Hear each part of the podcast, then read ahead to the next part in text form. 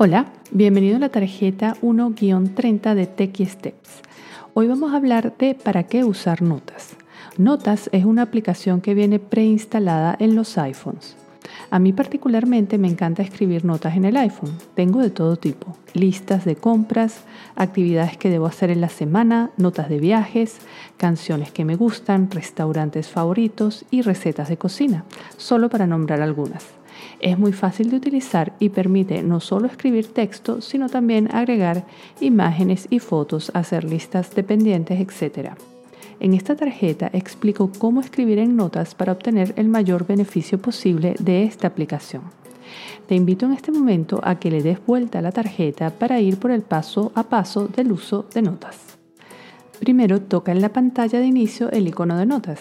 Segundo, toca el icono con el lápiz para comenzar a escribir una nota nueva.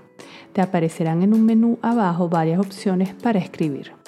Tercero, puedes comenzar a escribir A, texto normal y formatearlo tocando en A, A. B, una tabla que por defecto es dos columnas por dos filas, pero puedes agregar filas y columnas. C, crear una lista que puede ser de mercado, de pendientes, música, etc.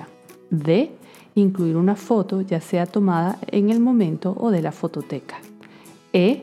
Dibujar líneas con marcadores de colores.